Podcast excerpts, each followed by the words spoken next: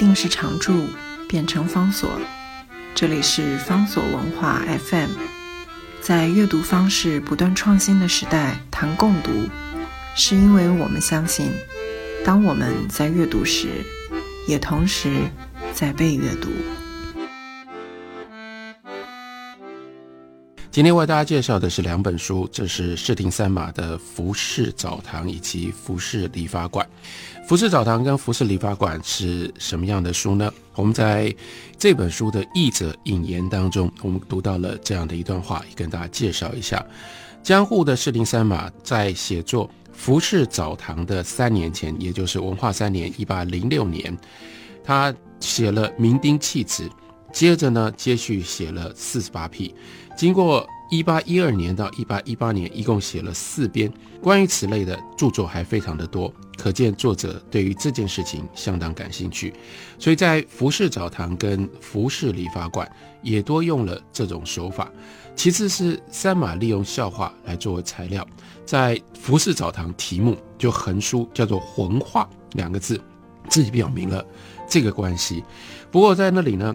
它大抵使用的仍然是落语的结构，使得每一段呢都有一个着落，显出它可笑的地方。直接使用笑话作为资料，例如说第十二段的长溜的猫就是民间笑话，第二十一段的女人的笑话是各个小笑话的集成。江户人喜欢卖弄这种文字的游戏。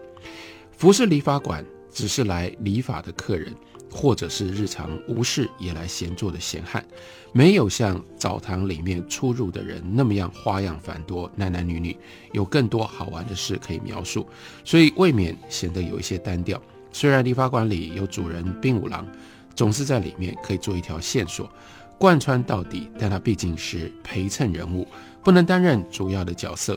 理发馆里另外一个缺憾是没有女人，也没有小孩。澡堂里面就会有女人，会有小孩，这也使得服饰理发馆随着减色不少。于是作者就苦心安排，无中生有，写出什么婀娜文字啦、双姑的乳母啦，或者是最后一节叫女客阿黛这三段文字来，又把社会上面的杂事也拉到故事里。例如写巫婆官王的情况有两场，其中有一个呢是写的是一只花狗。另外一个呢，写的是被妖怪拐了去的老头子，所以呢，去把走失了的花狗跟被妖怪拐去的老头子的灵魂给叫唤出来。光是这个场景，一方面有点鬼魅，大家知道它有一点点好玩跟幽默，所以这是在了解特殊的风俗之外，也有很古迹的风趣。另外，引言里面又特别把这个关键重点给点出来。那就是描写上方商人也很着力，这是江户细作当中的好材料。借此写江户的工人跟上方商人比武，结果是上方人出丑了。并五郎在这回的书上总算卖了力气替江户人争气。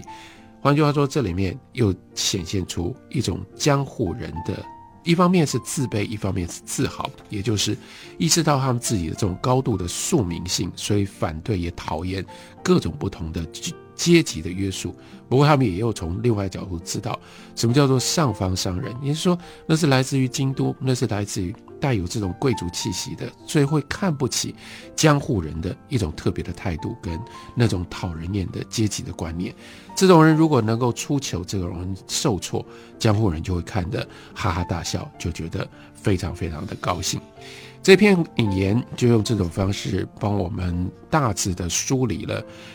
不只是四零三吧，他的写作的一些重点跟特色。另外一方面，也就是《服饰澡堂》跟《服饰理发馆》这两本书之间的差别。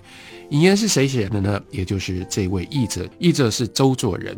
刚刚为大家介绍的那段文字，也就是周作人写的。周作人是中国新文化运动当中非常重要的一个作者，他写作的最高的成就，也就在于白话文刚刚开始发展的时候，一方面来自于他自己跟日本文化的这种深刻的连结，另外一部分来自于他从日本文化接着上溯。转手日本之后，他有一种特殊的喜好。这个特殊的喜好是他对于西洋的古典文化，尤其是希腊文化的那种热情的拥抱，再加上他自己的一种生命跟生活的特别的情绪，那个情绪在五四时期。整个新文化、新文学运动当中显得如此的独特，也就意味着，当大家都在赶时忧国，当大家都在所谓启蒙跟救国的二重奏那样的一种挣扎当中，周作人他却选择了生活上面许许多多的小趣味作为他写作的对象，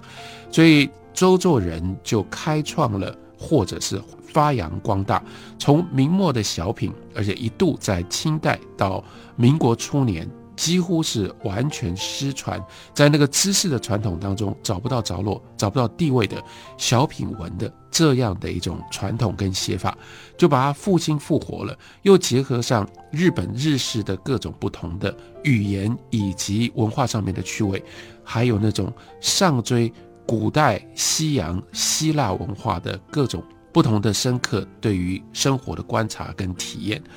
如此一来，小品文在民国时期在新文学运动当中就有了他自己独特的一个地位。这个跟周作人他的写作还有他的努力是绝对脱不开关系的。但是也因为跟日本文化的这种亲密的关系，后来也造成了。周作人最深刻的悲剧，也就是到了日本人进入到华北之后，其实还不到一九三七年爆发第二次中日战争、抗日战争，这个时候周作人就已经选择跟日本人合作，或者其实比较公平的一种方式是倒过来说，日本人在中国所建立的傀儡政权，乃至于日本后面的军国主义的政治权威。他们会很自然地找上周作人，把周作人视为亲日派，所以在这样的情形底下，周作人的地位跟周作人的角色很快就被固定下来。那个时代，他是重要的亲日派。等到了一九四五年，整个局势改变了之后，他也就变成了最有名的文化汉奸。文化汉奸的这样的一个形象，一直跟随着周作人，以至于到了一九四九年之后，我们看海峡两岸，周作人都走找不到他可以着落的读者。如果不是因为他的哥哥就是大名鼎鼎的鲁迅的话，我们可以相信，我们可以了解周作人的处境。会更加的困难，所以他勉强还能够稍稍有一个正在社会上面的一点点的地位。可是他的过去的作品，尤其是牵涉到大量运用日本典故跟日式语法的这些小品文，在那样的一个文化气氛，在那个社会底下，也就不可能受到重视。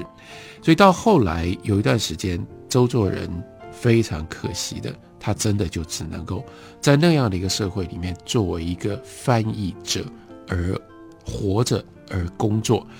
他的其中的一一份工作，也就是帮我们译出了《服饰澡堂》跟《服饰理发馆》这两本书呢，是在一九五零年代的后期，《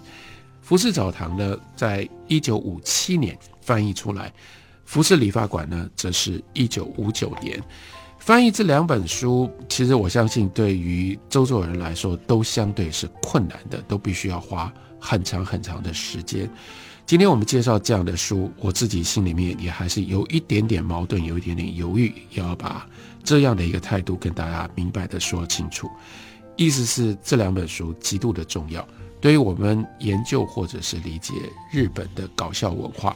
它提供了太多的重要的素材跟方向。借由这样两本书来认识、来理解周作人作为一个译者，这也是非常重要也非常有意义的。但是这两本书其实并没有像我们这样跟大家聊的时候，你想象的那么容易读。你想象说它是一个搞笑的文本，它是一个可以在舞台上面扮演的。但是不要忘了，这是。将近两百年前，在日本的江户时代，这种特殊环境所产生的那样的一种古迹舞台或幽默舞台，所以换句话说，那里面的许许多多的幽默，我们根本就没有办法透过翻译的字面的文字立刻就能够领会。所以读这个书非常的辛苦，同时也就是反映出来周作人的辛苦。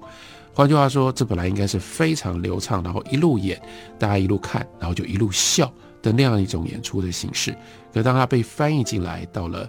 二十世纪中叶被翻译进来，到二十一世纪初，大家在台湾阅读，我们却必须要一直不断的翻阅，一直不断的对照文本跟注释。然后呢，我们不是真正被这些文字给逗笑了，我们是要透过认知跟透过理解，去体会。在那样的一个舞台的传统当中，他们要用什么样方式创造笑点？所以，快速的举一个例子来说，例如说，在服饰理发馆里面，其中有一段，它的喜闹的部分，喜闹的核心就是在于写作跟文字跟语言之间的这种差距。所以有一个妓女跟另外一个男人借了钱，借了钱之后呢，他不想还，或者他还不出来，所以他要写一封信跟人家说。但是妓女自己不会写信，所以他就只好去找一个代笔者。可是这种代笔者呢，他虽然他会把你的意思给写下来，但是这个代笔者呢，都是有一套非常非常油、非常油滑的那种写信的方式。那种油滑的写信的方式是抄袭来的，或者是挪用借来的。他们自己也不了解这种规范规则，它后面的道理到底是什么，所以他们写的时候又经常会出错。所以是在这样的一种一个妓女要跟他的恩客说“我还不了钱”这种内容，跟他那样的一种正经八百的写作的文字，再加上在这个文字当中又有各式各样代笔者所产生的错误，是这样造成了那个舞台上面大家对话的一连串的好笑的地方。当然，你也可以可以想见，这种笑料、这种笑点，要把它翻译成为中文，让我们能够。看，让我们能够体会有多么样的困难。所以在这里不好笑，但是我们可以体会周作人的用心跟周作人深厚的日文的学养。这两本书介绍给大家：服饰澡堂跟服饰理发馆。